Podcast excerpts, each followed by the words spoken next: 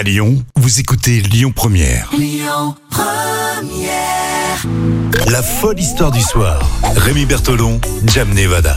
Allez, nous voilà partis pour une nouvelle semaine d'histoire folle, Jam. Alors, pour euh, ce lundi, tu nous parles euh, du Titanic. Tu nous parles beaucoup du Titanic, j'ai l'impression, quasiment toutes les semaines, là. Oui, ben en ce moment, comme on a fêté euh, l'anniversaire en mois d'avril, donc il y a pas mal de- d'anecdotes hein, qui ressurgissent. Happy birthday au Titanic qui a coulé. Alors, c'est quoi cette histoire pour, euh, pour aujourd'hui? Ben, C'est une lettre envoyée la veille du naufrage du Titanic qui était retrouvée plus d'un siècle plus tard. D'accord, donc la, euh, la lettre euh, a été euh, timbrée juste avant que la, la personne monte dans le Titanic pour partir, c'est ça? Oui, elle a été jetée à la mer en 1912. C'est une bouteille qui contenait une lettre et qui a été découverte récemment en 2017. Ah, elle n'a pas été postée, alors c'est une bouteille euh, comme on faisait avant, une bouteille avec à l'intérieur un message.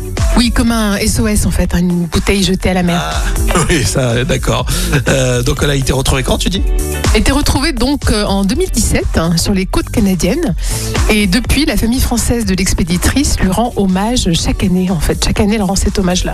Ah, mais c'est assez incroyable. C'est-à-dire que en 2017, on a trouvé cette petite bouteille et on ne sait pas si euh, les gens euh, vont bien. Alors. Non, mais écoute, on sait simplement que, en tout cas, on connaît le contenu de, de la lettre, euh, puisque cette lettre, c'était écrit dessus Je jette cette bouteille à la mer au milieu de l'Atlantique. Nous devons arriver à New York dans quelques jours. Si quelqu'un la trouve, prévenez la famille Lefebvre à Liévin, donc euh, une famille française. Ah, c'est dingue ça. C'est fou, hein Mais c'est beau, je trouve. T'imagines la, la personne qui a trouvé euh, cette, euh, cette bouteille sur, un, sur, la plage C'est sûr que c'est très émouvant parce qu'il y a toute une histoire hein, de, voilà, de, des descendants. Euh, C'est une famille française qui a été identifiée Aix-en-Provence. Et donc, c'est vraiment très important pour eux. Oh bah super, merci. Est-ce que ça vous a plu euh, cette histoire?